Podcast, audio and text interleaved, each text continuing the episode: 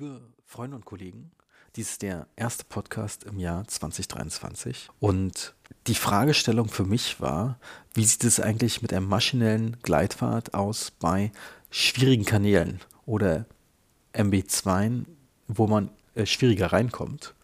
Und diese Frage habe ich mit Christoph Zirkel besprochen, jemanden, der unwahrscheinlich viel Erfahrung hat in dem Bereich. Und ihr werdet es auch gleich im Podcast hören. Man merkt einfach, dass er schon oft zu diesem Thema gesprochen hat und viele Fragen, die man so hat, vorne wegnimmt. Und das fand ich sehr cool. Deshalb wünsche ich euch viel Spaß beim Hören. Ich möchte euch bloß noch vorher darauf aufmerksam machen, dass es ein am 13. und 14.10.23 einen speziellen VDZE und DG Mikro Thementag geben wird zum Thema Zahntransplantation, zu dem ich euch herzlich nach Ratingen einladen will.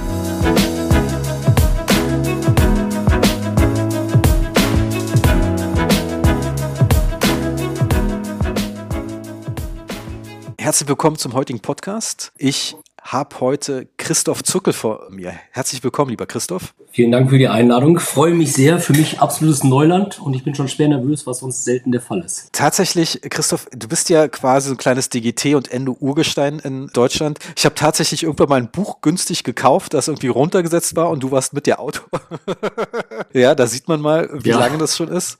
Tatsächlich habe ich ja früher auch vor, weiß was, zehn Jahren die Videos von dir beim Dental Online College gesehen, wo du irgendwie so ein DGT-Curry aufgenommen wurde und du denn dabei warst äh, zusammen. Ich weiß gar nicht mit wem das zusammen war. Du wirst es vielleicht noch wissen. Und ich erinnere mich besonders an deine tolle Spülmaschine, die du immer noch hast, habe ich gehört. An meinen Perfusor. Also ich halte Spülen, obwohl ich mir, wir heute über Gleitfahrt reden, halte ich Spülen nach wie vor für wichtig, um ehrlich zu sein. Das hat sich noch nicht geändert. Und äh, das ist ein Perfusor, über den ich da häufig geredet habe. Und das dient mehr oder weniger dazu, eigentlich mich selbst zu überlisten. Weil keiner von uns findet Spülen irgendwie spannend. Und es ist auch mal schwer, dem Patienten klarzumachen, wissen Sie, jetzt kommt der wichtigste Schritt, die Desinfektion. Und dann sitzen wir da mit unserer Spritze in der Hand. Weil es genügend Studien gibt, die zeigen, dass man das nur sehr kurz macht. Egal, ob man jetzt das Gefühl hat, das geht ja schon ewig. Und dass man dann den Druck erhöht, um das zu beschleunigen. Aus dem Grund habe ich einen Perfusor genommen und dann laufen da halt 10 Milliliter pro Kanal durch und da ist der Druck voreingestellt, beziehungsweise die Geschwindigkeit, die sich ja schlussendlich dann im Druck resultiert. Und dadurch kann man eigentlich keinen Spülzwischenfall kreieren und du hast eine definierte Menge in einer bestimmten Zeit, die du durchbekommst. Aber das ist nur, weil ich sonst das auch anders machen würde und das nicht möchte. Hast du mal von dem Pulpsucker von Buchanan jetzt gehört?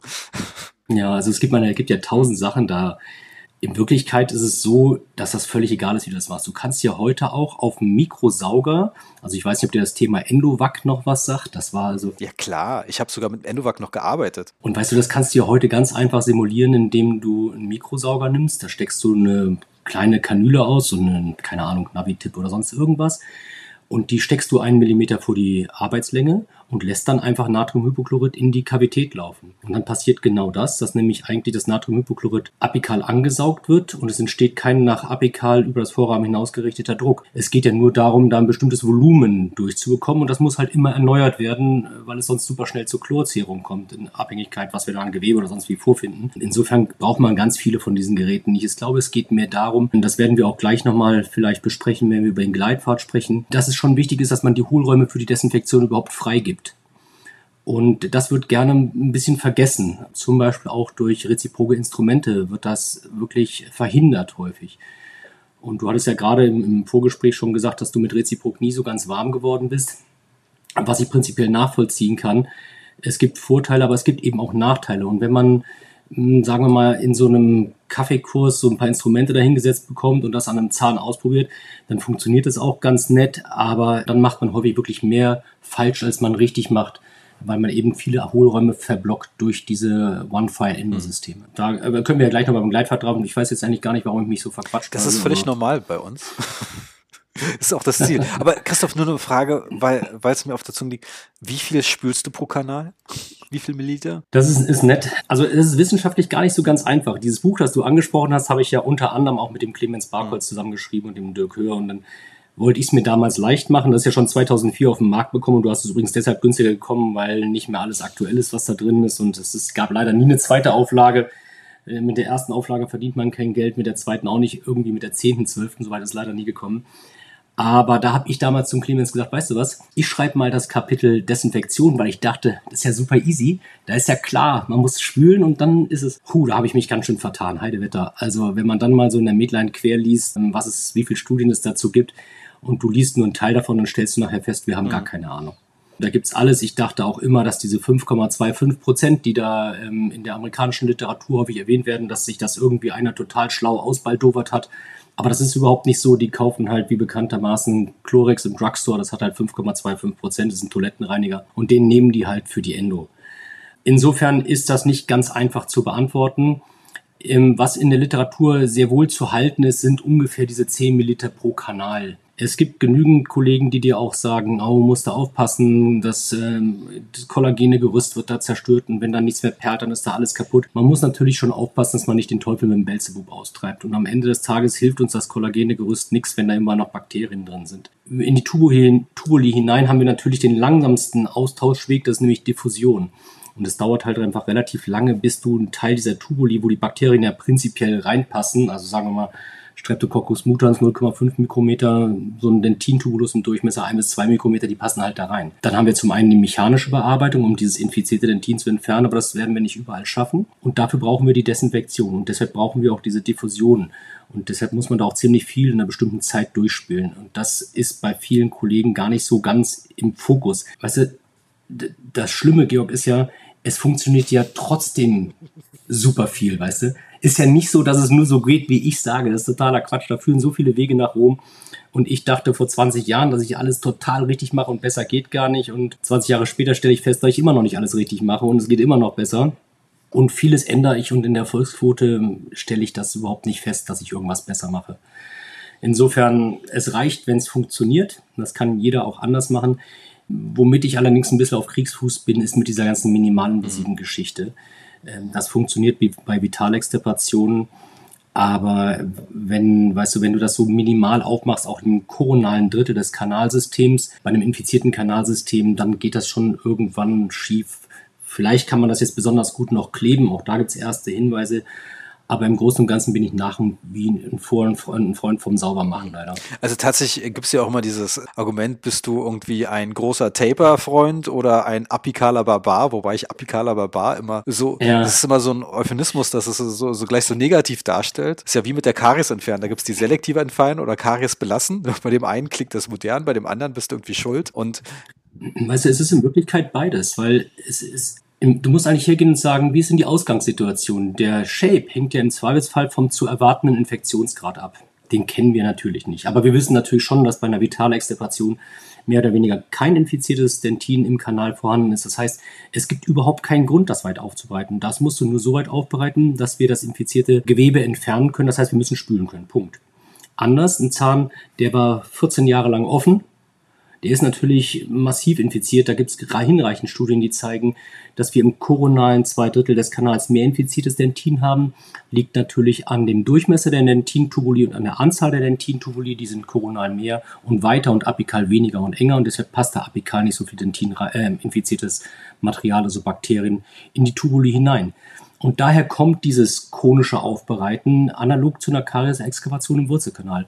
Und deshalb würde ich vorschlagen, man guckt da rein und überlegt sich, wie haben wir denn den zu erwartenden Infektionsgrad? Und dann versuche ich, das infizierte Dentin passend dazu zu entfernen. Deshalb kann ich gar nicht sagen, ich mache das immer weit auf oder immer zierlich, sondern ich versuche es dem anzupassen, was ich da drin erwarte. Spannend. Und dann haben wir auch das Problem, ich weiß ja, wenn man eine Weile im, im Endo-Bereich bist, so wie du, dann hat man am Ende nur noch mit Revision zu tun. Ja, ausschließlich. Es, leider schickt mir keiner eine Vitalextirpation, weil dann natürlich jeder sagt, kann ich selber. Das ist natürlich auch häufig so. Und sind wir ehrlich, du musst dir schon Mühe geben, um die Vitalextirpation äh, zum Misserfolg mhm. zu bringen ähm, weil du kannst ja auch zwei, drei, vier Millimeter short bleiben, also kurz bleiben. Da gibt's ja auch Schulen, die das überlegen, einen vitalen Pulperstumpf drin zu lassen. Da spricht auch überhaupt nichts dagegen. Musst halt sehr keimfrei arbeiten, sonst, sonst geht das halt schief. Aber die Revisionen sind natürlich ehrlich gesagt 99, irgendwas Prozent meines Arbeitsalltags. Ja. Da fand ich eigentlich einen Buchanan-Spruch, weil ich ihn vorhin schon erwähnt habe, ganz gut. Da hat so sein Prothetiker um die Ecke gesagt, wenn du mir oberen Einser schickst, komme ich auch am Sonntag in die Praxis. und ihr mussten das Versprechen einlösen. Ja. Aber Christoph, du hast mir erzählt, dass du so ein bisschen daran beteiligt warst, an dem ganzen maschinellen Gleitfahrt, so ein bisschen da was mitzuentwickeln, mitzudenken. Kann man das sagen? Mitentwickeln, mitdenken? Ja, kann man beides sagen, wobei das nur auf den reziproken äh, Gleitfahrtinstrumente zutrifft. Gleitfahrt gab es natürlich auch vor mir und es gab auch vor meinen Überlegungen maschinelle Gleitfahrtsysteme ich sag dir mal, wie ich dazu gekommen bin. Wenn du natürlich viel Endo machst, stellst du irgendwann fest, das mühsamste ist ein vernünftiger Gleitfahrt. Wenn du dir vorstellst, jeder Kanal wäre von vornherein ISO-Größe 25, von koronal bis apikal, dann hätten wir eigentlich wenig Stress. Das ist aber nicht so und deshalb habe ich schon relativ früh angefangen, mit feinen Instrumenten maschinelle Gleitpfade zu präparieren. Das war ganz früher Flexmaster, weiß ich nicht, ob du das noch so präsent hast. Ähm, da gab es ja so ein, so ein Additional Set, also nicht nur dieses reguläre Set. Und da gab es eine Pfeile, die, die hieß 1504, also ISO-Größe 15, 4% Taper. Und die habe ich immer für den maschinellen Gleitpfad genommen, wenn ich schon so ein bisschen was vorgefunden habe, mit dem ich was anfangen konnte. Und daher war das also schon mal, dass ich immer ein ganz gutes Gefühl eigentlich dafür hatte. Natürlich habe ich die Dinge auch reihenweise abgebrochen. Das hat dann noch deutlich zugenommen, als ich versucht habe, die 1004 M2 Instrumente dafür zu Ich habe ja quasi mit M2 begonnen. Hochgefährliches, hochgefährliches Instrument, so gern ich M2 mochte, aber das Instrument ist schon, ist schon gefährlich. Warum ich, um nochmal einen Schritt zurückzugehen, mich überhaupt um den Gleitpfad gekümmert habe, als ich anfing, äh, da gab es noch nicht so viele maschinelle Systeme. Und dann habe ich Glück gehabt, dann kam Profile auf den Markt. Weil der, der damals mein Chef an der Uniklinik in Freiburg, der Professor Hellwig, der hat gesagt, wie wäre es denn, wenn sie sich um Endo kümmern? Und das war damals, ehrlich gesagt, so Mitte der 90er, war das ein Riesenmurks, sagen wir es mal vorsichtig. Aber ich wollte irgendwie was machen und nicht, nicht einfach alles machen, sondern ich wollte irgendwas machen, was mir, wo ich vielleicht dann auch besser werde und mich auf, eine Ding, auf ein Ding fokussieren. So, und dann kamen die ersten maschinellen Systeme auf den Markt. Und dann war ich bei einer Veranstaltung mit dem Professor Bresenio. Und der sagt, ich verstehe das überhaupt nicht. Jetzt mache ich schon so lange Endo und ich reiß wenig Instrumente ab. Das mache ich seit ein paar Monaten maschinell und ich reiß bestimmt drei, vier, fünf die Woche ab. So war natürlich auch mein Start. Deshalb kann ich die auch ganz gut entfernen, weil ich natürlich die meisten Dinger selber abgebrochen habe. Und das kann man schlecht zurückschicken. Ben Johnson hat mal zu mir gesagt, warum ich mir da so einen Stress mache. Es wäre doch gut, er könnte, man könnte auch sagen, der kriegt jetzt eine ganz hochwertige Nickel-Titan-Wurzelkanalfüllung zurück. Also die, die Amis können das ganz gut. Ich habe das so argumentativ nie richtig hinbekommen. Und deshalb habe ich mich einfach ein bisschen drum gekümmert, wie kann ich denn auch Frakturen vermeiden. Und ähm, zumindest die Torsionsfraktur ist natürlich leichter zu vermeiden, wenn du einen besseren Gleitpfad hast. Und so kam das übrigens auch, diese Gleitfahrtdefinition, die lange in Deutschland vorherrschte, dass da vielleicht auch mit dem Handinstrument mindestens ISO-Größe 15, die meisten haben 20 oder vielleicht manchmal sogar 25 gemacht. Das kam daher, weil die Profile-Instrumente, wenn du dich erinnerst, die haben eine relativ kleine Seele. Das heißt, die vertragen wenig Torsionskräfte. Und wenn dann natürlich ein großer Gleitpfad schon war, dann war die Gefahr, das Instrument abzureißen, gering. Also wurde erst mit dem Handinstrument viel Hohlraum geschaffen, damit diese Profilinstrumente ohne richtige Schneiden und alles, damit die nicht abbrachen. So, das, jetzt ist aber so, wenn du dir ein stark gekrümmtes Kanalsystem vorstellst und du bereitest mit einem Stahlinstrument auf ISO-Größe 20 auf, dann sind da natürlich ein Großteil der Fehler schon drin. Unabhängig davon, dass es ewig dauert. So, so kam das also, dass ich schon früh mit diesen Flexmastern angefangen habe, dann mit den M2. Aber die brachen mir natürlich auch ab, auch wenn man sich mm, sukzessive an die Taktilität gewöhnte.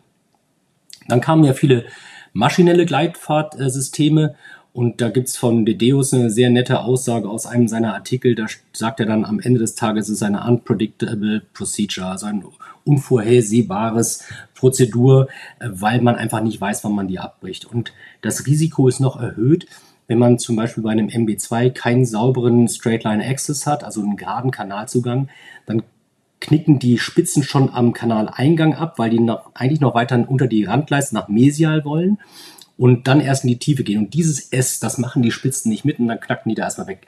An der Stelle kriegt man es meistens ganz gut wieder raus, aber da hilft schon auch dann eine Lupenbrille, sonst ist es schon auch mühsam. So kam das dann, als die reziproken Instrumente rauskamen, dass man, dass ich dachte, naja, diese Bewegung an und für sich, die ist ja schon nicht total bescheuert. Denn die Bewegung führt ja dazu, dass sich das Metallgittergefüge, also auf atomarer Ebene, durch die Contra-Clockwise-Bewegung, bei Reziprok muss ich eigentlich sagen Clockwise-Bewegung, weil das linksumschneidend ist, immer wieder entspannen kann. Normalerweise führt im Rahmen unserer Behandlung die Packing Motion Bewegung zur Entspannung des Metallgittergefüges. Diese Hubbewegung macht man ausschließlich, um die Spitze wieder freizugeben. Jetzt dreht so ein Ding aber relativ schnell, irgendwas zwischen 150 und 300 Umdrehungen pro Minute. Das heißt, nach ungefähr anderthalb bis zwei Umdrehungen kommt es schon zu einer irreversiblen Deformation der Instrumente. Du musst relativ schnelle Packing Motion Bewegungen machen, um das zu verhindern. Und das macht keiner. Und bei einer reziproken Bewegung führt einfach die Bewegung von alleine dazu, dass sich das Metallgitterbügel wieder entspannt und die Frakturraten, wie wir heute wissen, sind also deutlich geringer.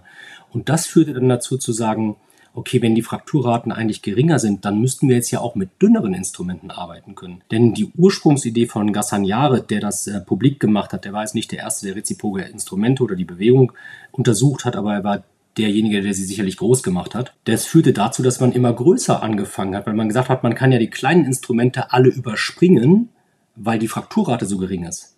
Und der Gedanke war jetzt genau andersrum. Na, ich kann ja endlich viel kleinere Instrumente verwenden, weil die Frakturrate so gering ist. Und es war ehrlich gesagt ziemlich mühsam, das irgendwie auch in die Köpfe reinzukriegen, weil das Konzept war, du startest mit einer 25er. Punkt aus. Ich habe es nie so ganz verstanden, weil jeder, der ein bisschen ernsthaft Endo macht, weiß, er wird mit dem Mikroskop oder auch mit einer guten Lupenbrille Kanäle finden, da passt einfach keine 25er rein. Also egal wie, die wird da nicht reinpassen.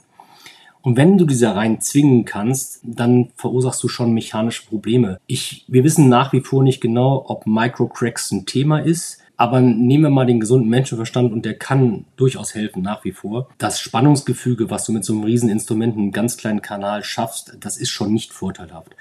Ich weiß nicht, was daraus entsteht, aber ich fühle mich wohler, wenn das nicht da ist. Und jetzt kommen wir noch mal kurz auf die Frage mit dem Spülen zurück und dann haben wir ganz kurz ja über Debris gesprochen, dass der Debris ja die ganzen kleinen Hohlräume in so einem Wurzelkanalsystem verblockt. Und Dentinspäne, ich musste ja früher noch mit Hand aufbereiten, daher weiß ich das noch, die wird betonhart.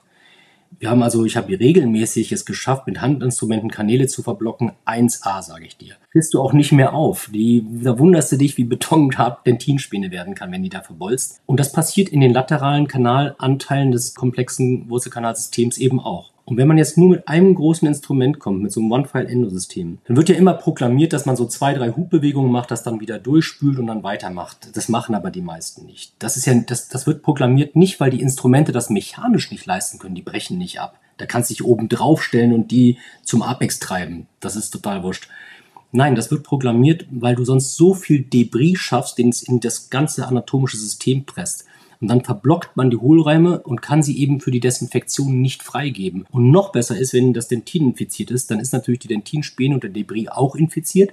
Und dann hast du ihn überall da, wo du nicht haben willst. Und jetzt kommen wir zurück auf den Schritt mit dem Gleitpfad. Der Gleitpfad hat nicht nur die mechanischen Vorteile zu bieten, sondern eben auch die biologischen Vorteile. Denn du hast viel weniger Debris, wenn du kleinere Instrumente davor schaltest und schon mal ein bisschen was abgetragen hast, den Kanal frühzeitig mit Natriumhypochlorid perfundieren kannst. Die weiter abgeschabte Späne bleibt in Lösung und lässt sich leichter ausspülen und du verblockst einfach nicht so viel. Das ist ein ganz entscheidender Vorteil des frühzeitigen Gleitpfads. Und der Gleitpfad, den du heute mit einem maschinellen System erzeugen kannst, ist natürlich in einer sehr kurzen Zeit relativ viel größer als mit dem Handinstrument. Ich weiß nicht, ob ich das jetzt nur in meiner Welt logisch erklärt habe oder ob es auch verstehen konnte. Nee, klar. Ich meine, am Ende, wenn man sich mal diese Mikro-CT-Studien angesehen hat von Frank Piquet und allen anderen, das ist schon Wahnsinn, wie viel mir wir in Istmen zublocken, wie verblockt ja. das ist, wie wenig wir eigentlich berühren. Und dass es überhaupt ja. funktioniert. Und warum es trotzdem funktioniert. Und wenn man sich dennoch überlegt, dass eigentlich die alten Klassikerstudien alle mit Handinstrumenten gemacht wurden und die Erfolgsraten hatten und dass die wahrscheinlich auch mehrmals ja. sterilisiert wurden, die Handinstrumente. Aber weißt du, am Ende des Tages ist es halt so, wenn wir über moderne Endodontie reden, dann geht es nur darum, die Vorhersagbarkeit zu erhöhen. Die Frage ist ja nicht, ob du einen Erfolg kriegen kannst. Wenn du diese Instrumente einen Typen in der Schlange beim Aldi in die Hand drückst, dann wird er das auch zum Erfolg kriegen. Die Frage ist, ist es ein reproduzierbarer Erfolg? Und du hast reproduzierbare Erfolge immer, wenn du halt mehr sauber machst. Das heißt nicht, dass das andere nicht auch funktionieren kann. Und es gibt genug Schulen, die da irgendwas reinklatschen und da funktioniert auch vieles von. Aber die Frage ist, wie reproduzierbar ist das? Und an, wenn man sich das überlegt, dann hängt es doch sehr stark von der immunhistologischen äh, Level des Patienten ab. Du hast ja Patienten, Da guckst du rein, da ist alles voller Schmodder und der hat noch nie Probleme gehabt. Und beim nächsten Patienten gibst du dir eine Riesenmühe. Das ist ein einwurstiger Kanal, der ist blitzesauber und der Patient behält Beschwerden oder verliert den Zahn, weil die Apikalläsion nicht aushält. Das, die Bakterienreduktion hast du trotzdem herbeigeführt, aber der immunhistologische Level des Patienten, und da spiele ich auf diese Studien von Sequera an, mir ist schon klar, dass das ein Gedankenmodell ist und dass man das nicht so 100% alles nachweisen kann. Sagen wir mal, ich mache das jetzt auch schon ein paar Jahre. Ich würde schon sagen, gefühlt, pure Empirie, weiß ich, ist da schon was dran dass es eben Patienten gibt, die einen höheren immunhistologischen Level haben und das vertragen und da wuschelst du ein bisschen vor dich hin und das funktioniert. Bei nächsten ist es einfach ein bisschen schwieriger. Also der Patient, der sagt, bei mir funktionieren nie Wurzelkanalbehandlungen, der hat eigentlich recht. ja. ja. Es kann zumindest so sein. Ich meine, erinnere dich an solche Sachen wie jedes Kind kostet einen Zahn. Ich weiß nicht, ob ihr deine Generation sowas noch gehört hat. Aber ähm, sagen wir mal, ich habe es aus der Generation meiner Eltern noch gehört. Das kam vermutlich schon daher, dass die Patientin eine apikale Läsion, eine chronische hatten, unbemerkt. Im Rahmen der Schwangerschaft kommt es zu einer hormonellen Umstellung. Der immunhistologische Level ändert sich und dann ploppten die Sachen auf, ohne dass dann in den Schwangerschaften richtig behandelt wurde was heute kein Riesenproblem mehr ist. Aber insofern will ich nur sagen, ich glaube, der immunhistologische Level spielt schon eine Rolle und der ändert sich im Laufe des Lebens. Und der ändert sich auch, wenn jetzt ein Patient auf einmal immunsupprimiert wird oder eine schwere Erkrankung kriegt. Und dann ploppen diese Sachen auf und dann brauchst du es nämlich überhaupt nicht. Und das ist hier der einzige Grund, warum wir nach wie vor glauben, vielleicht ist es ganz geschickt, wenn man so eine chronische apikale Läsion nicht hat es gibt ja andere Schulen, ich weiß nicht, wie weit du das mitkriegst, die sagen, wieso, wenn das doch beschwerdefrei ist, da hat sich ein Steady State eingestellt, lass den doch die apikale chronische Läsion. Das ist ein bisschen eine Philosophie. Ja, tatsächlich ist es, finde ich das spannend. Ich habe ja, bin ja sehr von den Pen-Leuten beeinflusst und die machen ja da kurzen Prozess, wenn die erste Endo nicht funktioniert hat. Man muss dazu sagen, dass aber da die ein anderes Gesundheitssystem haben und dann meistens alle Endos irgendwie bezahlt werden vom Patienten und da sich jeder Mühe, mehr Mühe geht, weil er mehr Budget hat, dann sagen sie, okay, wenn die erste Endo nicht funktioniert hat, dann Apical Surgery, Punkt. Ja, und wenn da eine Lesion ist, wir wissen nicht, ob die heilt. In einem halben Jahr machen wir ein CBTC, also ein DVT, und, und wenn es nicht kleiner geworden ist, gehen wir da rein. Und das ist natürlich in der Hinsicht auch eine Philosophie, die in deren Konzept komplett recht, äh, gerechtfertigt ist. Ja, aber es ist immer schwer, das dann so einfach auf Deutschland zu übertragen. Ja, ich sehe natürlich noch mehrere Probleme. Also A, sehe ich natürlich schon viele Resektionen. Und sagen wir mal anders, ich mache schon auch viele Revisionen an präresizierten mhm. Zähnen. Und wenn du halt im distalen Unterkieferkanal bei Molaren irgendwie zwei Kanäle hast, da wurde nur einer behandelt, dann kannst du natürlich apikal abschneiden, was du willst. Dann sehe ich schon auch viele Fälle, die nach Resektion erstmal ganz gut äh, aussehen und langfristig trotzdem schiefgehen, weil du einfach im Rahmen der Resektion und das ist jetzt wirklich nicht mein Spezialgebiet, ich habe auch eigentlich keine Ahnung, warum wir gerade darüber reden, aber ich sage dir trotzdem meine Meinung dazu, dass du natürlich allein aufgrund der, der Operation der Wunde, der körpereigene Heilung induzierst. Ne? Es gab ganz früher mal, dann merkst du, wie alt ich bin, auch so Untersuchungen im Journal of Endodontics, wo die mit einer, mit so einer gekrümmten Pfeile durch den Kanal gegangen sind und dann unterhalb des Zahnes das Granulom zermahlen haben. Und allein das. Ja, das hat mir mein Chef damals gezeigt in meiner Assistenzzeit. Hier, ja. guck mal, so. Ja, ist natürlich eine Hardcore-Methode, aber auch das induziert natürlich irgendwie, oder das, das Immunsystem wird aktiviert und macht da erstmal eine Heilung. Das dann langfristig ist es ja noch was anderes.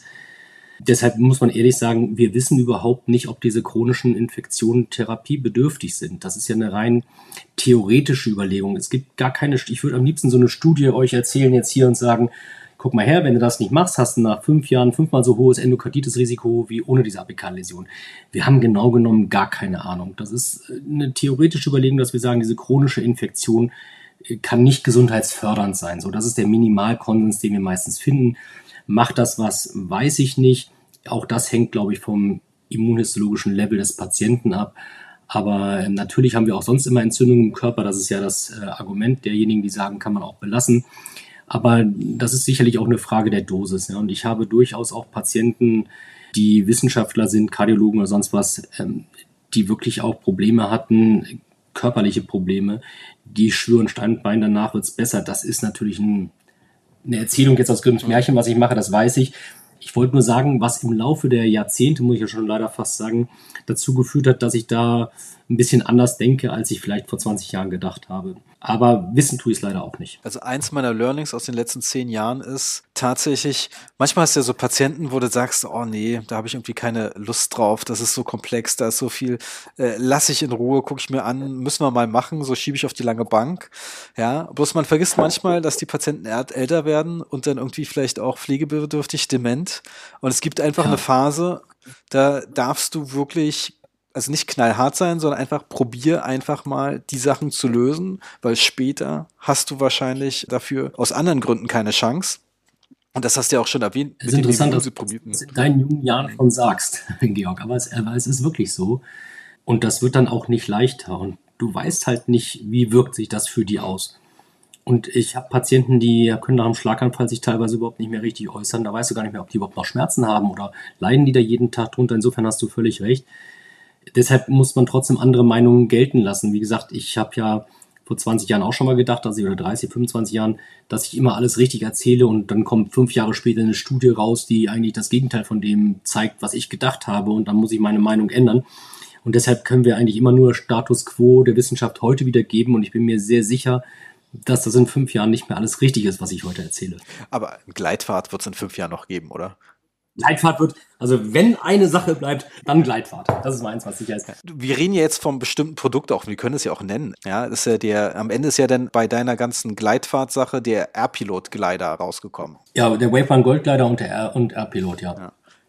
Beide sind ja reziproke Gleitfahrtinstrumente. Ja, ich meine, es geht mir jetzt gar nicht darum, dass also ob du das Produkt genannt hättest oder nicht, ist mir egal. Es ist, es ist wirklich so, ich möchte eher die Lanze dafür brechen, einen Gleitfahrt zu machen und den auch maschinell zu machen, weil einfach was man als erstes auffällt, ist natürlich, dass es viel schneller geht.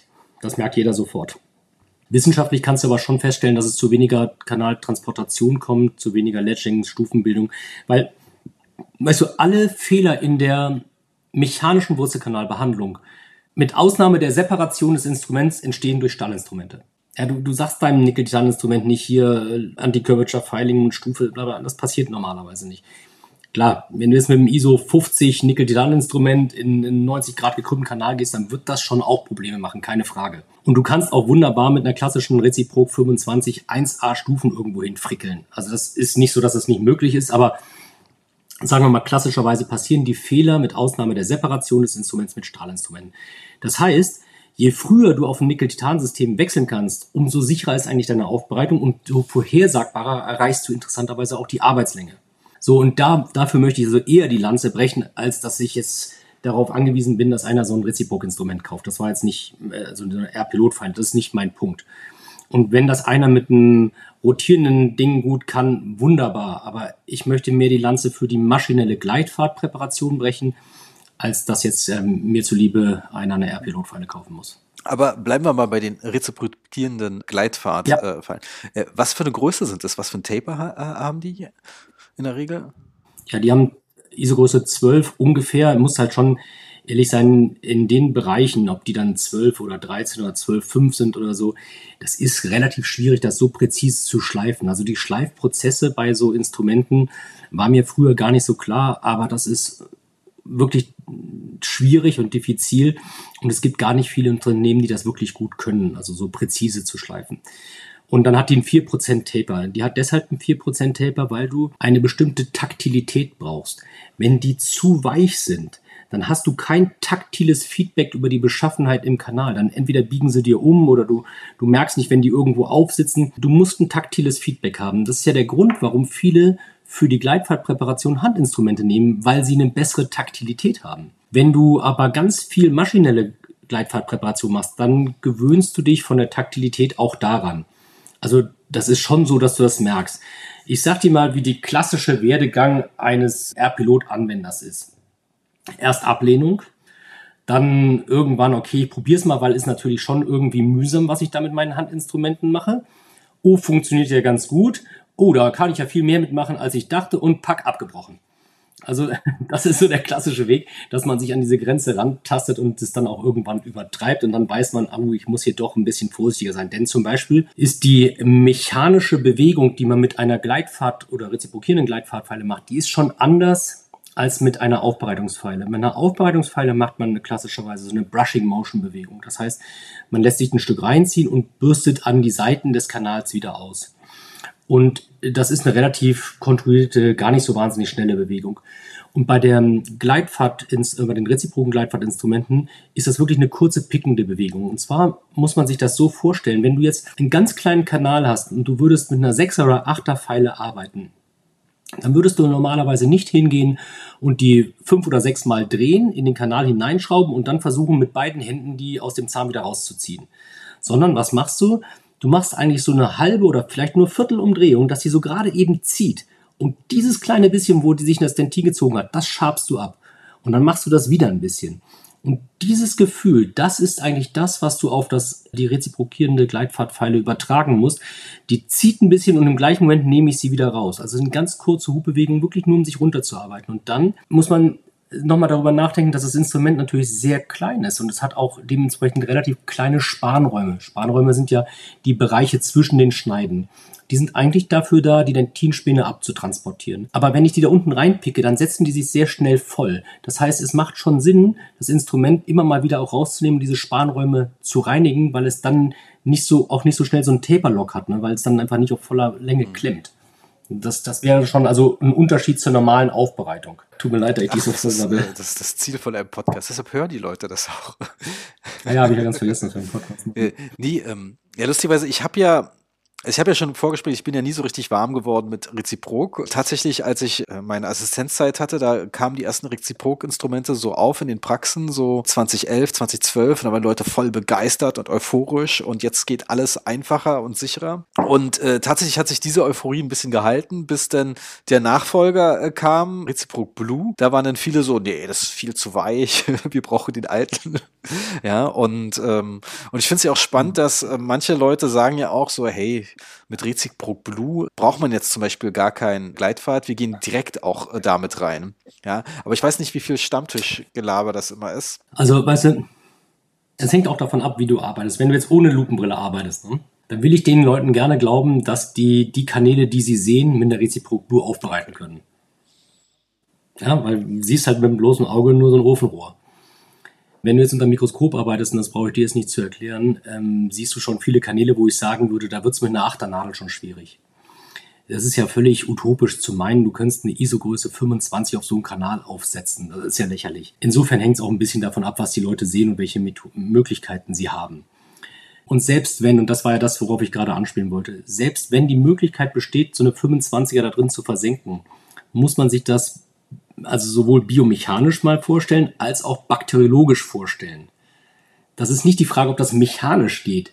Was tue ich dem Kanal an und wie verblocke ich eigentlich die Hohlräume in so einem Kanalsystem? Die Leute machen sich häufig darüber einfach nicht so Gedanken, weil das Schlimme ist, es funktioniert ja. Du kriegst dieses Instrument darunter. Aber du kriegst diese Dentinspinne aus den Hohlräumen auch nie wieder raus. Und ich weiß, dass ich natürlich dann nerve, dass ich das immer auf so eine bakteriologische Ebene runterbreche. Aber es geht am Ende des Tages um Desinfektion. Also die mechanische Bearbeitung dient doch nur dem Zweck, die Hohlräume für die Desinfektion freizugeben und möglichst viel infiziertes Dentin zu entfernen. So Punkt. Sonst könnten wir es ja lassen. Und ich weiß gar nicht, ob du jetzt dafür auch schon alt genug bist, dass du mal was von der NIT-Technik gelesen hast, aber. Nee, das habe ich nicht gehört. Die, okay, ha, endlich habe ich dich mal gehabt. Das hat jetzt lang gedauert, bisher hast du gesagt, weiß ich, weiß ich, weiß ich. Endlich kann ich mein Alter ausspielen. Der Professor Lucien, der Professor Attin und ähm, der Professor Buchhaller und dann ich als kleines Licht, heute wie damals, wir haben an dieser NIT-Technik gearbeitet. Das heißt Non-Instrumental-Technik. Da haben wir Folgendes gemacht. Wir haben so eine Drucksaugpumpe auf die... Da ist sie. Die Lucy-Pumpe. Ja, und da gibt es ja auch Publikationen zu. Und da, da ging es ja genau darum, ne? wenn du jetzt, geht natürlich nur bei einer Vitalextirpation oder nehmen wir das Gentle Wave Konzept heute, was so ein bisschen der Nachfolger ist, als die Patente ausliefen. Das kannst du natürlich nicht bei einem infizierten Kanalsystem machen. Das kannst du nur bei einer Vitalextirpation machen. Dann hast du natürlich trotzdem keine Geometrie, die du füllen kannst. Deshalb war das Konzept damals ja noch weiter gedacht. Das war also, du perfundierst das Kanalsystem mit Natriumhypochlorid, äh, mit so, einer, mit so einem Stößel und einer Drucksaugpumpe. Da entsteht auch Kavitation im Übrigen. Im Übrigen. Ähm, so funktioniert das mit der Reinigung auch ganz gut. Und dann war aber die Idee weiterführend, dass man ein Vakuum zieht, und wenn dann Vakuum anliegt, legt man einen Schalter um und schießt Sieler in das Kanalsystem und alles ist fertig. Hm. Cool, ne? Hat nur nicht so gut geklappt. Also wir konnten reinigen und wir konnten füllen, aber nicht am gleichen Zahn. Weil es wahrscheinlich häufig, dann weißt du, wenn du das die ganze Zeit reinigst, kommt es ein bisschen zum Einbluten. Wenn da Feuchtigkeit ist, kannst du kein Vakuum ziehen. Und die Industrie fand das natürlich auch nicht uneingeschränkt total cool, dass man nicht mehr so viele Instrumente braucht. Mhm. Mhm. Das ist irgendwie logisch. Ja, ja, ja, habe ich dann auch festgestellt, ist irgendwie logisch. Aber nichtsdestotrotz, ich wollte darauf hinaus, also, also dadurch haben wir uns natürlich schon sehr früh mit der Desinfektion beschäftigt. Wir wissen, dass wir natürlich das auch ohne Instrumente reinigen können, außer wir haben infiziertes Dentin und deshalb müssen wir da schon was machen. Deshalb sollten wir uns überlegen, wo ist das und wie kriege ich es weg. Und ähm, da hilft das dann eben schon, wenn ich nicht zehn Instrumente überspringe und mit so einem riesen Instrument da reingehe und wahnsinnig viel abschabe, auch wenn das Instrument das kann, sondern dass ich versuche, Debris auch zu vermeiden und immer wieder auszuspülen, damit halt nicht so viel verblockt mit dem infizierten Material. Aber du hast mal, äh, als wir letztes Jahr mal gequatscht haben, telefoniert haben, du hast erzählt, dass es gibt ja Kanäle, die, also gerade MB2, die instrumentierst du ein bisschen, da kommst du nicht so richtig weiter runter mit einer Sechserpfeiler, Achterpfeiler. Mhm. Und da spielt plötzlich der Rezipro, das reziprierende Instrument so ein paar Vorteile aus bei den nicht instrumentier, per Hand instrumentierbaren MB2s. Ja, also man muss natürlich aufpassen. Also A ist es so, natürlich brauche ich noch Handinstrumente. Ich möchte das jetzt nicht so, sonst äh, wird man nachher falsch verstanden. Es ist nicht so, dass ich sage, man braucht keine Handinstrumente mehr oder man kann alles maschinell machen. Das ist nicht der Fall. Nur man kann mehr maschinell machen, als man denkt. Das ist mal eins, was ganz sicher ist. Und jetzt muss man halt sich daran tasten und ein Gefühl dafür entwickeln, wo ist die Grenze der maschinellen Gleitfahrtpräparation und wann brauche ich wieder ein Handinstrument. Ähm, das liegt eben auch an der Taktilität, die man da selber entwickelt. Warum kommt es denn dazu, dass irgendwo was nicht weiter von alleine läuft? Auch so ein Zwölfer-Instrument. Also mit deinem Handinstrument ist es häufig so, dass diese Handinstrumente haben eine zweiprozentige Chronizität. Das heißt, es passiert, dass die Kanäle, die sind ja häufig auch nur koronal eng. Also vielleicht sollten wir da eigentlich nochmal anfangen, wie es überhaupt dazu kommt, dass so ein Kanalsystem so unheimlich eng ist, dass wir das Gefühl haben, da muss ein Sechser-Instrument rein. Das funktioniert folgendermaßen, da kommt eine Noxe, meistens eine Karies und die Pulpadentineinheit reagiert darauf mit Tertiärdentinbildung und will diesem Reiz entfliehen und mauert sich zu. Und deshalb verblocken Kanäle koronal und nicht apikal. Die strangulieren sich ja nicht selbst. El Alyuti hat ja super Untersuchungen dazu gemacht, wie groß so ein Kanalsystem für der apikalen Konstruktion ist. Das wird ziemlich schwierig, ein Kanalsystem zu finden, was kleiner ISO-Größe 15 ist. Die meisten sind sogar noch größer. Das heißt, je tiefer wir kommen, umso weiter ist der, der enge Kanal wir, wir sehen, im, im Pulperkammerboden ist der gar nicht existent. dann nehmen wir unsere Mountsbohrer oder irgendwelche anderen Longneckbohrer, sehen Dentineinpressungen, verfolgen diese ganz, ganz kleinen Dentineinpressungen und je weiter wir kommen, umso größer wird eigentlich diese Dentineinpressung. Und in diese Dentineinpressung kann ich dann dieses Instrument inserieren. So, jetzt nehmen wir unser Handinstrument, gehen damit unsere 8 oder 10er Pfeile ein bisschen rein. Dann geht die Spitze noch rein, aber weil das Instrument 2% konisch ist, kommen wir dann schnell zu einem Punkt, wo das Instrument ISO-Größe, keine Ahnung, 30 hat. Und dann geht das halt nicht weiter, obwohl die Spitze frei ist. Und da kommt eigentlich der Vorteil des maschinellen Systems, weil das maschinelle System diese Bereiche natürlich abträgt, ohne dass wir das großartig merken. Aber die Spitze läuft meistens frei. Wenn das nicht der Fall wäre, würden die auch alle abbrechen. Aber meistens läuft die Spitze frei und die Seiten schneiden. Wenn es dazu kommt, dass nur die Spitze arbeitet, dann wird es auch gefährlich. Das ist eins, was ganz klar ist. So, also was mache ich, wenn es jetzt irgendwo nicht weiterläuft? Also erstmal würde ich dafür plädieren und weiß nicht, ob du schon mal mit dem Clemens Barkholz geredet hast, der ist ja auch ein großer Verfechter, wird meiner Meinung nach oder unserer Meinung nach zu wenig Acht im Moment gegeben auf die sekundäre Zugangskavität, das meint den geradlinigen Kanalzugang. Ähm, gerade im Rahmen dieser minimalinvasiven Geschichte, ich habe mich da auch international schon echt gestritten, weil die sagen, ja, ich mache da ein ganz kleines Loch rein, guck mal hier, dann kann ich durch dieses Zwergenlöchlein kann ich irgendwie vier Kanäle finden. Sag ich, das ist ja super, aber woher weißt du denn, dass das nicht fünf oder sechs sind? Ja, wenn es fünf oder sechs wären, dann suche ich weiter. Sag ich, aber die siehst du ja überhaupt nicht. Also, und vor allem, was ist der Sinn? Ja, wir haben ja nicht ein riesen Frakturproblem. Der äh, Professor Sonntag hat da jetzt ein sehr schönes Editorial gerade in der letzten Minute-Journal drüber geschrieben. Also das ist wirklich eine Mehr. Wir wollen schon Hartsubstanz schonen und nicht alles kaputt bohren, keine Frage. Aber gerader Kanalzugang ist schon eine ganz coole Geschichte, muss man sagen. Und das vermeidet sehr viel Präparationsfehler. Also richtet die Dinger wieder auf. So, und dann kommen wir mit dem Instrument da rein und dann geht das irgendwann nicht weiter. Sagen wir mal, wir haben einen Stopp bei 13 oder 14 Millimetern, ja? Dann nehmen wir ein nächstgrößeres Instrument und bleiben einen Tick kürzer, weil wenn da sonst eine Stufe ist, dann vergrößern wir diese Stufe. Also ich habe bei 14 komme ich mit meinem Instrument nicht weiter, dann mache ich den auf 13 oder 13,5 erstmal etwas auf. Von mir aus mit einem 25er Reziprok.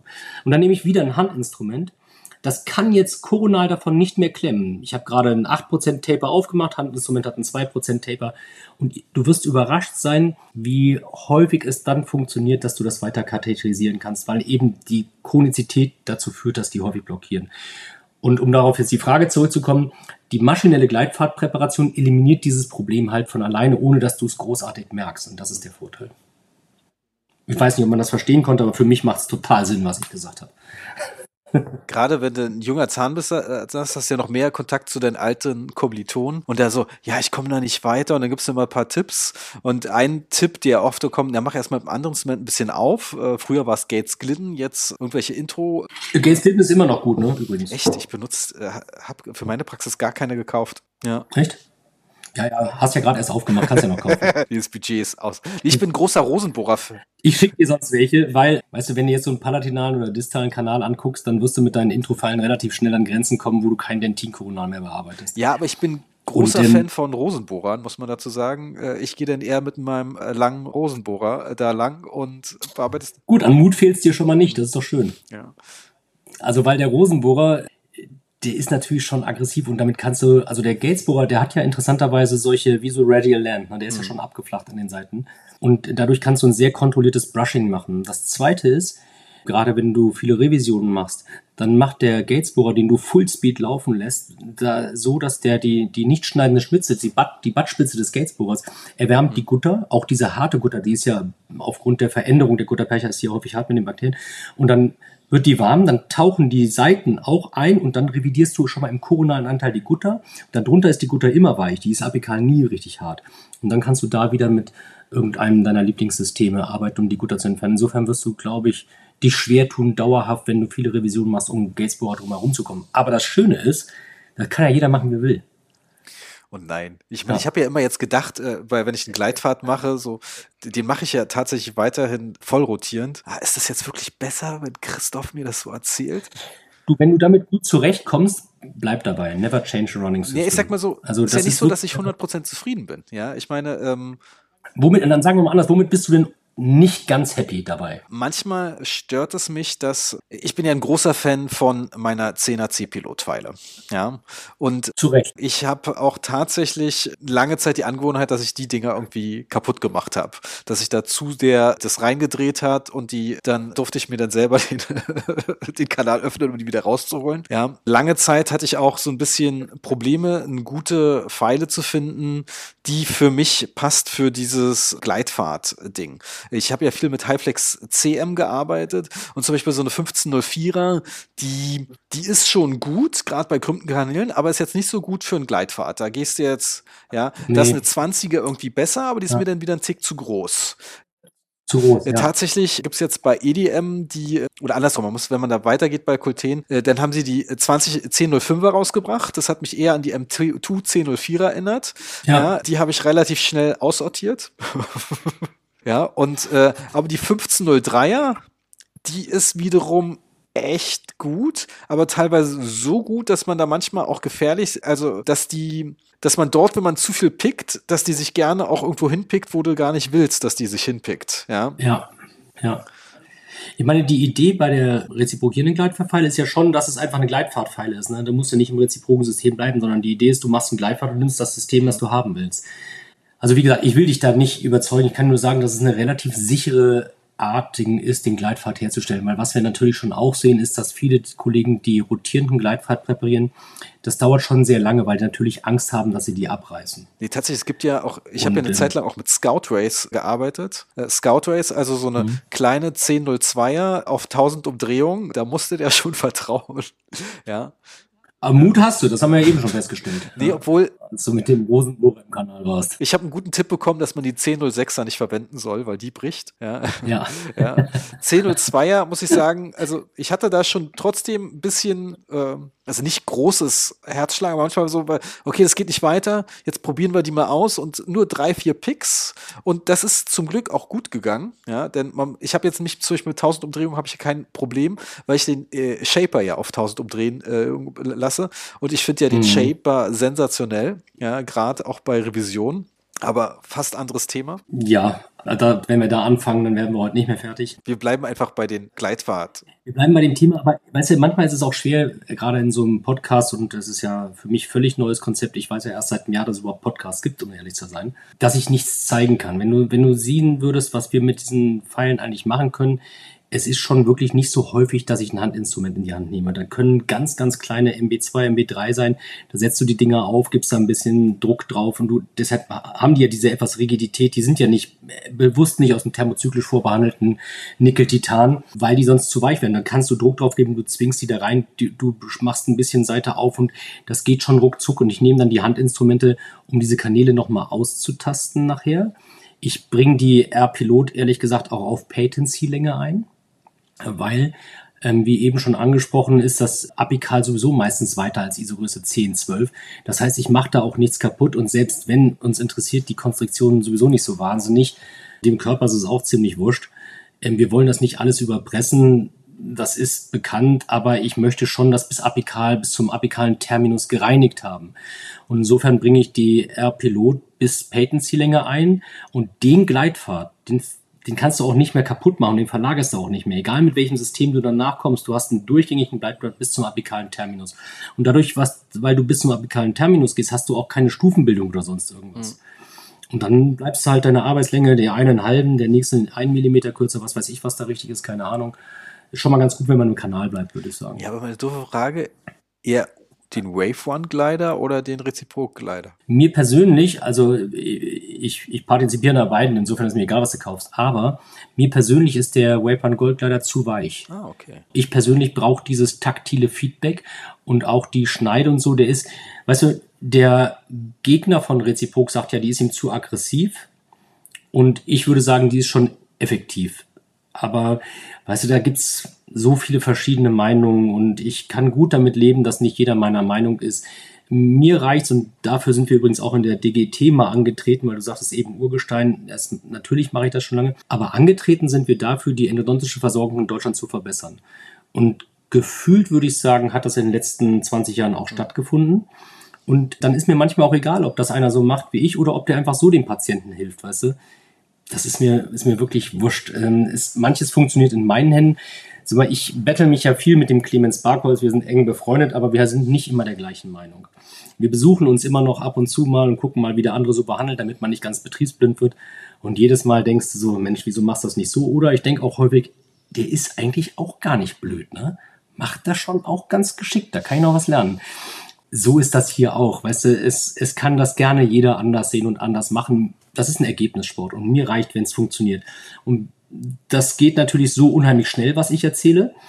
Mm, und mm, andere brauchen dann länger. Da muss man sich halt auch rantasten. Ich habe ja noch drei angestellte Zahnärzte, die nur Endo machen. Und die durften sich das schon auch aussuchen, wie sie das machen. Aber sie mussten meine Methode zumindest mal versuchen. Das ist ja nur fair, dachte ja, ich. Sehr fair. Und ähm, da gibt es jetzt wenige, die das gerne anders machen wollen, sondern das, das funktioniert schon ehrlich ganz ja. gut. Gibst du eigentlich auch noch Kurse in, äh, zu dem Thema? Nee, ich habe mich mit Anfang 50 zur Ruhe gesetzt. Ja, klar, gebe ich noch Kurse dazu. Jetzt, warte mal, wo sind wir denn jetzt überhaupt? Äh, nächste, übernächste Woche am Z Hamburger Zahnärztetag. Ich weiß ja nicht, wann du diesen Podcast online stellst. Vielleicht war es dann auch letzte Woche, keine Ahnung. Also was, nee, alles, Aber was jetzt, nächste Woche ist, immer schlecht. dann ist es, nee, das ist ganz schlecht. Also, also jetzt Ende, Ende Januar ist der Hamburger Zahnärztetag, dann bin ich nach wie vor bei der Frühjahrstagung. Nein, nein, ich gebe schon noch Kurse. Ich bin ja Überzeugungstäter. Also das, mir macht das ernsthaft Spaß und vielleicht merkst du es auch an dem, wie wir jetzt hier reden. Ich kann mich halt 1a verquatschen. Das ist A, höre ich mich gerne reden, wahrscheinlich deshalb, aber B, macht mir das halt auch wirklich Spaß, darüber zu reden. Das muss ich schon zugeben. Und das hat sich noch nicht geändert. Ich meine, ich bin ja auch infiziert mit dem Gen, obwohl ich ja immer, lustigerweise, ich habe ja jetzt quasi eine Endopraxis gemacht und dann werde ich manchmal gefragt, gibt es eigentlich Kurse für Endo? Nö. Ja, äh, gut, weißt du, das hat ja bei mir das ja ganz früh angefangen, schon in Freiburg ähm, habe ich schon angefangen, Kurse zu geben und da ist auch nicht jeder geboren für. Also ich kenne wirklich ganz große Namen in der Endodontie, die jeder auf der Welt kennt und die sind vor jedem Vortrag nervös und können nicht schlafen. Und ich freue mich auf jeden Vortrag und deshalb rede ich halt auch so viel. Und ähm, da muss jeder machen, wie er denkt. Aber ich glaube, man kann da schon viel weitergeben, auch, auch wenn ich sage, ich habe nicht, nicht mit allem recht. Manchmal ist auch, dass du die Leute vielleicht dafür begeistern kannst und die sich dann weiter damit beschäftigen. Dann, dann habe ich auch was erreicht. Ja klar, oder wenn sie sich über einen ärgern, so der hat doch total Quatsch erzählt, das funktioniert nie im Leben. Das passiert meistens interessant. ja, und dann äh, probieren sie es vielleicht doch nochmal und dann sagen sie, ah Mist. Ja, weißt du, du hast natürlich schon so, dass gerade wenn du so ein Kuri unterrichtest, dass sie sagen, ja, aber letzte Woche hat der Referent dies oder jenes erzählt, dass die anderen sind ja auch nicht alles Idioten. Ne? Die haben auch recht mit dem, was sie sagen und du findest zu allem Scheiß irgendeine Studie, wo du irgendwas belegen kannst, warum das so oder so ist. Und deshalb sage ich, manchmal ist es auch, was in deren Händen funktioniert, welches Equipment haben die, welche Erfahrungen haben sie. Ähm, da kann man, also klar, es gibt natürlich Sachen, die sind grundlegend falsch, aber so im Großen und Ganzen, wenn man so ein paar Dinge beachtet, dann gibt es kein richtig oder falsch. Dann gibt's, funktioniert in meinen Händen besser und in andere Dinge funktionieren in meinen Händen schlechter. Weil du eben EDM, also hier Container angesprochen hast und so, das funktioniert in meinen Händen nicht so wahnsinnig gut. Die sind mir, die nehme ich nur in Extremfällen, weil die mir einfach einen Tick zu weich sind. Dann hast du die Reciproc Blue angesprochen. Da muss ich drüber lachen, dass Leute sagen, die ist eigentlich viel zu weich weil wie du weißt, ändert sich ja die, also diese zwei Metallgittergefügestrukturen sind ja Austenit äh, und Martensite. Und die Austenit ist also fast rechtwinklig angeordnete Atomgitterstruktur. Die ist etwas rigider als diese Martensite, die so ein bisschen aufgebaut ist wie eine Ziehharmonika. Und diese beiden Phasen sind temperaturabhängig. Und die meisten Studien werden so bei Zimmertemperatur gemacht. Und bei Zimmertemperatur liegt relativ viel Martensite vor, also flexibel. Im Kanal sind wir aber bei, in anderen Temperaturbereichen unterwegs interessanterweise häufig um die 37 Grad. Und da wird so viel von dieser Markenzeit wieder in Austenit überführt, dass eigentlich, die sind schon noch weicher, aber ein ganz viel des Vorteils, der sich so auf dem Tisch so anfühlt, ist dann weg. ja, deshalb in Kursen mit XP Shaper ist immer warmes Wasser dabei. Ne, dann werden die aber härter. Also du, du, musst die kalt machen, ne? weil bei, wenn es kalt ist, dann hast du ganz viel Martenside. Wenn du, wenn du Eisspray an deine ganzen Pfeilen, egal welche, wenn du da Eisspray dran machst, dann kannst du dann Knoten rein. Erinnere mich nicht an Eisspray. Den, Als der Finisher am Anfang rauskam, hieß es ja mit Eisspray den bearbeiten, damit du überhaupt den Kanal bekommst. Das war richtig ätzend, weil dann ist auch das passiert, was jetzt auch in anderen Studien besteht. Ich meine, sobald du denn in der Nähe vom Ka äh, Kanal wieder kommst, dann richtet, richtet sich eh halt wieder auf, auf ja. ja. Oder Surprise, genau wie das mit Erwärmen von Spüllösung, ja. Ja. Gut, aber das ist natürlich so, der ist ja von vornherein in einer anderen Form. Äh, der ist ja ausgelenkt. Und das ist ja seine originäre Form, anders als bei den normalen Pfeil. Naja, gut. Jetzt haben wir uns da irgendwie ein bisschen ablenken lassen vom Gleitfahrt. Ja, also wir waren eigentlich da stehen geblieben, dass ich wirklich da wenig Handinstrumente nehme. Und ähm, dass das dann ziemlich schnell geht, wenn man dann halt bis Patency-Länge, also ich gehe eigentlich vom Konzept her, vielleicht um das nochmal zu sagen, habe ich ein, idealerweise ein Ausgangsröntgenbild, dann schätzt du mal die Länge ab, dann gehst du auf die sogenannte Sicherheitslänge, die ist so zwei, drei Millimeter kürzer als die zu erwartende Arbeitslänge. Dann gehe ich da mit dem R-Pilot-Pfeile rein, dann gehe ich zwei, drei Millimeter kürzer nochmal mit einer etwas größeren, meist mit der 25er oder sowas, außer bei starke Kundenkanälen. Dann nehme ich mein Handinstrument, messe die Patency-Länge, definiere die Arbeitslänge und gehe dann mit der R-Pilot nochmal auf Patency und bereite dann auf weil vorher weiß ich das nicht. Es gibt auch viele, die machen maschinell die Patency-Länge. Ich bin da nicht so ein Riesenfreund von, weil es meistens dazu führt, dass man etwas trockener aufbearbeitet. Weil wenn zu viel Flüssigkeit in der Pulverkammer ist, dann drehen diese Dinger immer hin und her, weil die nur Fehlmessungen haben. Und dieses trockene Aufbereiten führt halt dazu, dass die Späne nicht gut in Lösung ist und wir wieder diese hm, bakterielle und Dentinspänenproblematik haben. Deshalb ähm, mache ich das gerne äh, mit einem Handinstrument und nicht simultan. So, und mit dem Konzept bist du halt beim ganzen großen Teil der Kanäle wirklich schnell. Und das heißt, du hast nachher nämlich die Zeit, und so kommen wir vielleicht auf die Eingangsfrage nach meinem Perfusor und solchen Geschichten. Es wäre schon wichtig, dass man die Behandlungszeit der Wurzelkanalsitzung nicht verkürzt, weil man jetzt so schnell in der Mechanik ist sondern dass man die Zeit sinnvoll für die Desinfektion nutzt. Und du gewinnst einfach Zeit für die Desinfektion. Das äh, finde ich den wesentlichen Schritt an der Stelle. Ja, nee, tatsächlich äh, finde ich das auch gut, dann auch zu, einen Richtwert zu wissen, was du pro Kanal spülst. Hast ja eingangs schon gesagt, weil äh, die Zeit ja. muss man sich ja dann quasi dann auch nehmen. Und ja, aber, weißt du, Georg, mir ist natürlich schon auch bewusst, dass ich im goldenen Käfig sitze. Weißt du, ich bekomme meine Zeit bezahlt. Das darf man nicht vergessen. Und ich, ich, ich tue mich wirklich schwer, jetzt auch den, den äh, Kollegen, die zuhören, zu sagen, müsst ihr alles so machen. Viele sind angestellt in irgendwelchen Praxen, die können sich das nicht aussuchen. Die nächsten haben vielleicht nicht das Klientel oder die können auch nicht die Preise nehmen, die ich nehme. Ähm, das habe ich mir natürlich über viele Jahre erarbeiten müssen. Ich bin ja nicht morgens aufgewacht und dachte, krass, was ich für eine Endo machen kann, das kostet jetzt mal Geld. So ist es ja nicht gelaufen. Nichtsdestotrotz ist mir bewusst, dass manche Anforderungen für die Kollegen nicht erfüllbar sind. Und deshalb muss man da schon ein bisschen aufpassen. Aber man kann dann zumindest mitnehmen, dass wenn ich irgendwo ein Problem habe und irgendwas funktioniert nicht, dann muss es ein Desinfektionsproblem sein. Entweder habe ich noch nicht alle Hohlräume gefunden oder ich habe sie nicht adäquat desinfiziert und gereinigt es ist normalerweise nicht, dass ich das falsche System verwendet habe. Den Bakterien ist das völlig wurscht. Nee, man muss auch klar sein. Ich meine, wenn du in Brandenburg der einzige Zahnarzt in 20 Kilometern ist, der Notdienst hast, dann behandelst du anders. Ja, und äh, da würde ich auch nie jemanden genau, Vorwurf machen. Enough, ja. Auch besonders, wenn Leute aus dem Notdienst sagen und da wurde, die hat das und das gemacht, ist so ehrlich, wie voll war das Wartezimmer? Und die haben einfach ja, auch Stress, meine, wenn man da nachts um zwei da reingerufen wird. Und weißt du, deshalb habe ich dafür vieles wirklich Verständnis. Ich würde mir manchmal nur wünschen, dass man eben auch weiß, wann Grenzen erreicht sind. Und das Einzige, ich bin wirklich sonst ein recht entspanntes Kerlchen, auch wenn mir das viele absprechen, aber es, die einzige Grenze, die ich kenne, ist ähm, Traumafälle bei Kindern und Jugendlichen, weil ich sage, wenn du da keine Ahnung hast, dann schlägst du eine Richtung ein, die einen nachhaltigen Impact für den Patienten hat. Wenn da ein zehnjähriges, elfjähriges Mädel die Frontzähne verliert, weil einer zu blöd ist, da bin ich wirklich eng. Das, das, das hat ja einen Impact auf, die wird gehänselt, die Sprachbildung und so weiter. Das, sonst verliert jemand seinen 3-7, wenn du irgendwie was nicht hinkriegst, sei es drum. Aber das, das darf eigentlich nicht passieren. Also deshalb, liebe Zuhörer, wenn ihr von ähm, Trauma keine Ahnung habt, wegschicken oder das App der DGT runterladen. Das hast du, glaube ich, schon proklamiert. Ja, nee, die DGT. Ich habe ja auch noch hier den Dental Trauma Guide, das Abo. Äh, ja, finde ich äh, phänomenal. Ja, vielen hilft ja dieses App allein schon, ne? Dass ich, ich sag das, das lade ich runter, dann gucke ich da drauf und dann mache ich genau das, was da steht und sonst mache ich mhm. nichts. Keine eigenen, keine eigenen schlauen Überlegungen anstellen, das wäre wichtig. Nee, der Zahn hat ja ist ja vital. genau. ja. Nee, tatsächlich, ich hatte ja auch schon Filippi im Podcast und der war auch genauso, hat genau das gleiche gesagt. Bei Trauma ist er dann plötzlich, da wird er sauer irgendwie. Sonst äh, ist er auch äh, re recht entspannt bei allem. Ja, du siehst ja, weißt du, diese infektionsbedingten Resorptionen, so davon muss ja vieles mhm. nicht sein. Und ähm, ja, also ich will mich da nicht einmischen. Wir reden ja in Wirklichkeit über, über, über Gleitfahrt, aber ähm, da, da, da, da hört der Spaß so ein bisschen auf. Ist vollkommen okay, wenn man zum Schluss abdriftet, Christoph. Ja. ja? Okay. Ja. Es gibt ja hier kein festes Regelwerk, wonach wir das und das machen wollen. Nee, ich weiß gar nicht, ob wir jetzt äh, hauptsächlich über unser Thema gesprochen haben, aber ich fand es bisher zumindest relativ unterhaltsam, mit dir ja, zu reden. Danke. Also es ist ja Beruf gegenseitig. Ich lade ja nur Leute ein, die ich mag und sympathisch sind. Und tatsächlich hat ja, hatte ich ja tatsächlich, ich oute mich jetzt mal, ich habe ja eine Zeit lang regelmäßig DGT-Kurzvorträge gemacht.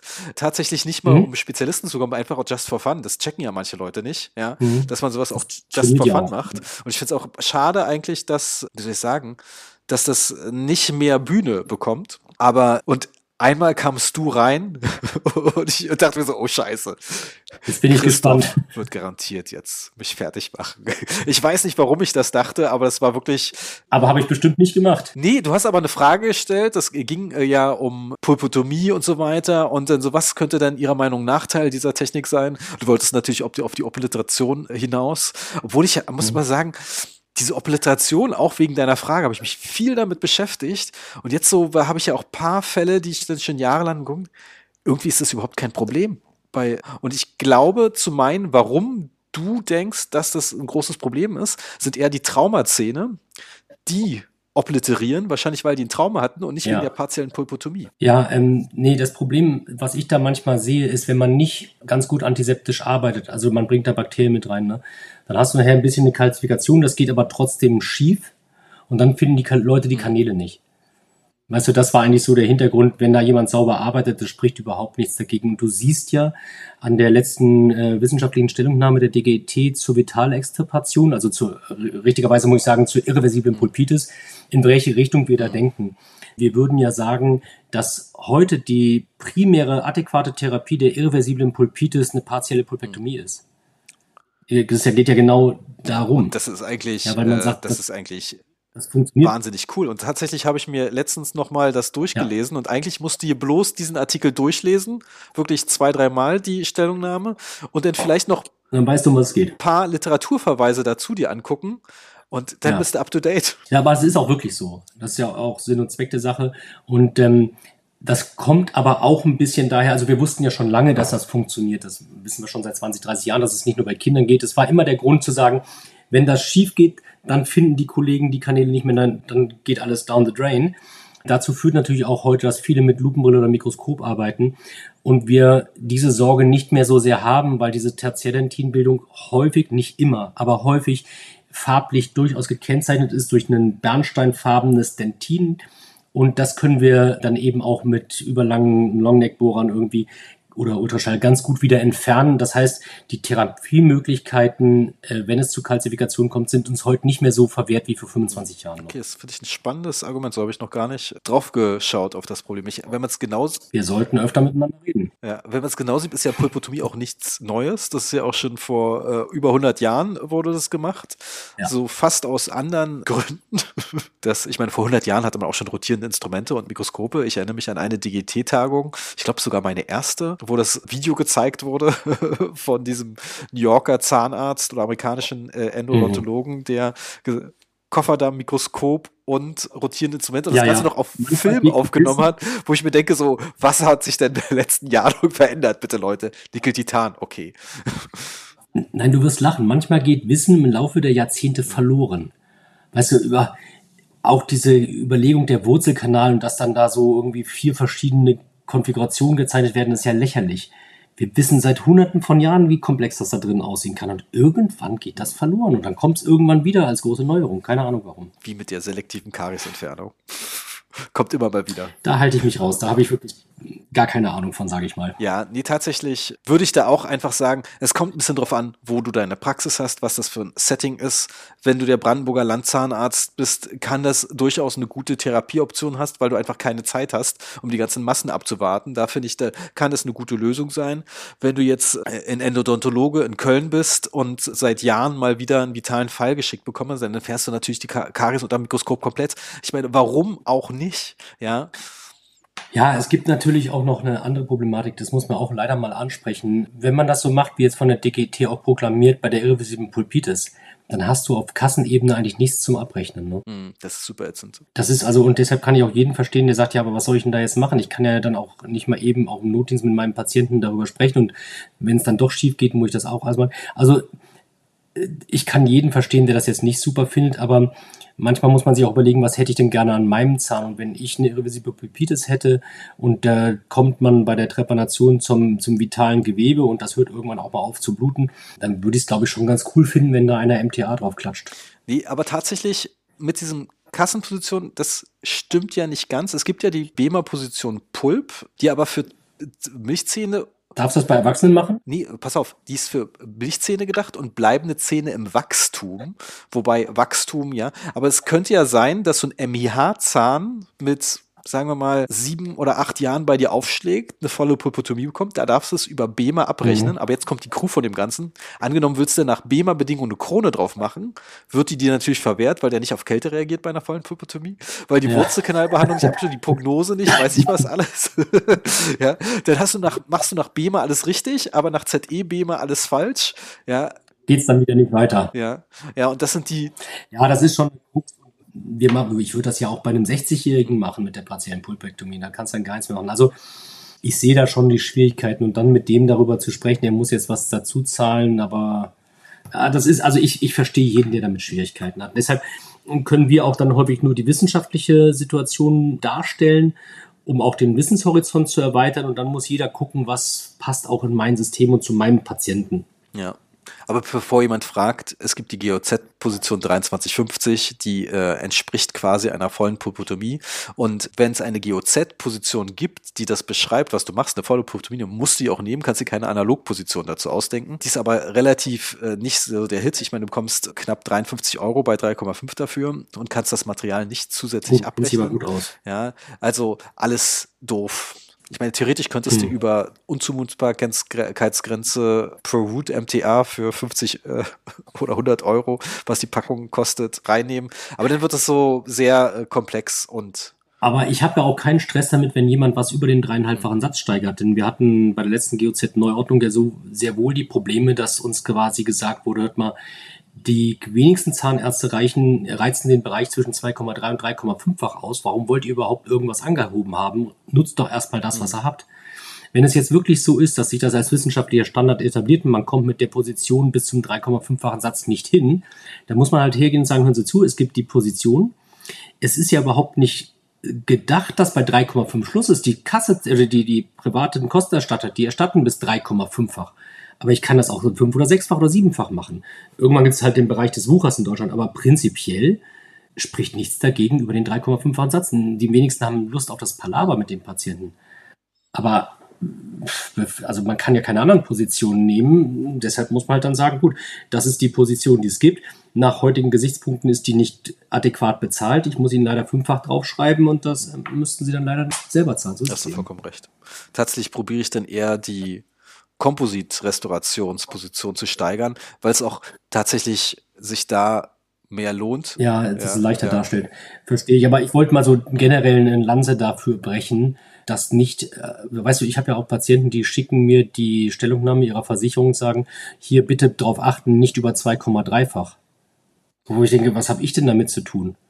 Und so ist das ja auch. Jeder nimmt diese 3,5-fach Grenze für sich so hin, aber das ist das, was der Patient erstattet bekommt. Und wenn es jetzt, und, und ich möchte da an der Stelle, das ist mir wirklich wichtig, ausnahmsweise, nicht falsch verstanden wissen. Es geht mir nicht darum zu sagen, wie komme ich schnell zu viel Geld. Das ist nicht der Punkt. Es geht darum, wie kann ich denn eine wissenschaftlich aktuelle Leistung erbringen und sie mir auch leisten können, ohne dass ich da wirtschaftlich bei kaputt gehe oder Geld mitbringe. Darüber reden wir gerade. Ja, und, und das ist mir schon wichtig, ähm, dass man dann guckt, ja, dann muss ich halt, dann ist es eben so, das macht aber leider trotzdem wissenschaftlich Sinn, die Erfolge sind da. Und dann muss man, kann man den Steigerungsfaktor auch erhöhen. Ich finde es ja auch wichtig, dass man eigentlich mit ethisch vertretbaren Mitteln oder seinen Stundenumsatz macht. Und ich finde es auch ethisch vertretbar, seinen Stundensatz zu bekommen. Ja. Du kannst ja bestimmte Sachen nicht beeinflussen. Dein Vermieter kannst du nicht beeinflussen, deine Personalkosten kannst du nicht beeinflussen. Ja, und, und ein Techniker, der den Stuhl wartet, den würde ich am liebsten beeinflussen. da bin ich. Die nehmen nämlich richtig Geld. Ja, da bin ich echt gespannt, wie das bei mir in der Zukunft aussieht, ob die Einheitwahl, die ich genommen habe, sich auszahlt. Was hast du für eine Behandlungseinheit? Ich habe inzwischen mehrere ausprobiert. Ich habe ja sieben Behandlungszimmer. Ich habe ich hab selber Sirona, funktioniert schon alles. Ähm, ich habe eine Heka, heißt die, glaube ich. Oder Heka, Entschuldigung. Und dann habe ich, bin ich ein großer Fan inzwischen von so Thomas-Einheiten. Die haben diese M1 mhm. nachgebaut, weißt du, die Siemens M1. Ähm, ich persönlich brauche diesen ganzen Firlefanz nicht. Für mich reicht Stuhl rauf, runter, Motor an, aus, ne, fährt und ich kann da bohren. Damit komme ich schon ziemlich weit und ich habe im Laufe der Jahre festgestellt, je weniger Firlefanz und Technik da dran ist, umso weniger geht kaputt und das äh, reduziert die Kosten auf Dauer erheblich. Weil so ein Techniker, ich weiß nicht, wie das bei euch ist, aber bei uns kosten die ungefähr 45 Euro für 15 Minuten plus äh, 70 Euro An- und Abfahrt plus Energiekostenpauschale und top. Plus FFP2 Maskenpauschale. Plus freundlich grinsen, was so. Und dann wird es nämlich richtig teuer. Ja, ja, das ist, ähm, da muss man sich manchmal für seinen Stundensatz nicht schämen. Tja, da musst du erstmal immer hinkommen, ne? Mach mal so ein paar Beratungen 01 und da kommst du auf keinen Fall hin. Ja, die Beratung. Ja. Hat ja mit dem Gleitfahrt jetzt gar nichts mehr zu tun, wo wir jetzt gelandet sind, aber das kannst du ja alles rausschneiden. Ach, das schneide ich nicht raus, das ist der spannende Teil. Aber Christoph, du hast eigentlich schon ein gutes Schlusswort mit deinem 5,0-fachen Satz äh, gemacht. ja, die Leute ermutigen, das auch auszunutzen und das ist auch vollkommen okay. Ich wenn die Leistung adäquat ist. Ne? Also wie gesagt, ich, ich habe da Sorge, dass das jemand jetzt äh, nutzt und sagt, ja, ich muss dringend was machen. Für die gute, die gute Leistung muss gut bezahlt werden und da muss man sich auch nicht schämen.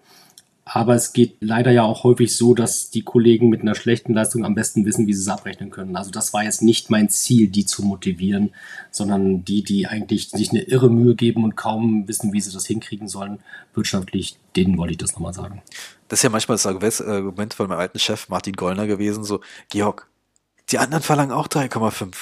Und die, die machen da, äh, sich da keinen Sorgen. Kannst ruhig drüber 3,5 steigern. Das ist no shame in it.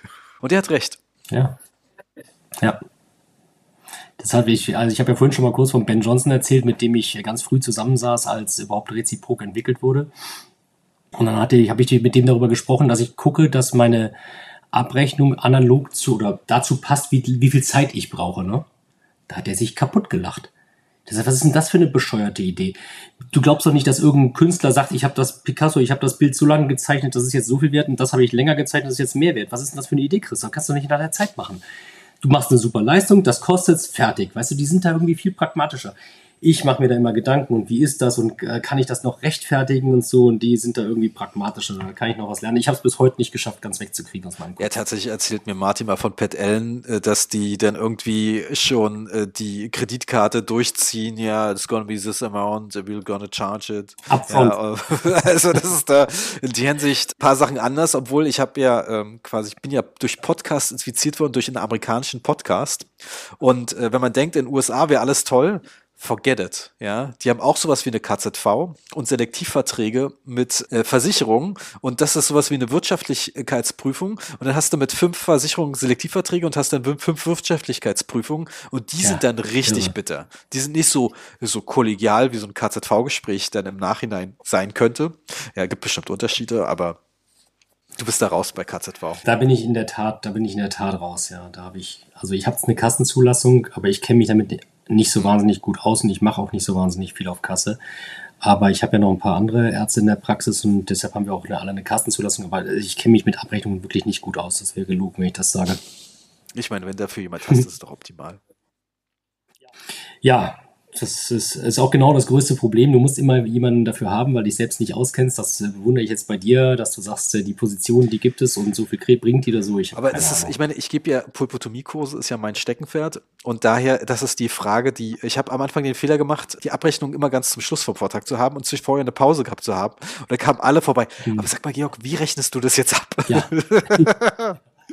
Ah, okay, du kennst also nur die Position. Das hat mich jetzt schwer beeindruckt, aber dann kennst du die anderen nicht so gut. Ja, tatsächlich, das andere, das ist, da muss ich mich jetzt noch mal so ein bisschen reinfuchsen, quasi eine externe Abrechnung teuer bezahlen, äh, ja, ja, dass genau. äh, wir dann alles erstellen. Aber ich will, dass das auch gleich auf dem aktuellen Stand gerade ist, was geht, was nicht. Und finde ich interessant. Ich meine, um nur noch eine Sache zu machen, ich habe ja in Bayreuth immer Kofferdamm zweimal abgerechnet, besonders nach dem Röntgenbild, das wieder anlegen. Da sind die gerade wieder davon weggegangen gegangen, weil sie meinten, ach nee, das, dann steiger lieber den Koffer über 3,5, wo ich dachte so, oh, okay. Ich habe da noch nie drüber nachgedacht. Also es ist wirklich für mich so, ich brauche so und so lange, dann brauche ich so und so viel Geld dafür und dann drücke ich das in irgendwelchen Faktoren aus und ob man dann irgendwo noch irgendwas machen kann, das, da muss ich leider zu meiner Schande geschehen, beschäftige ich mich gar nicht so. Ach, das ist auch vollkommen mit. okay. Ja. Danke. Also lieber Christoph, Vielen Dank für das Gespräch. Gleitfahrt and more.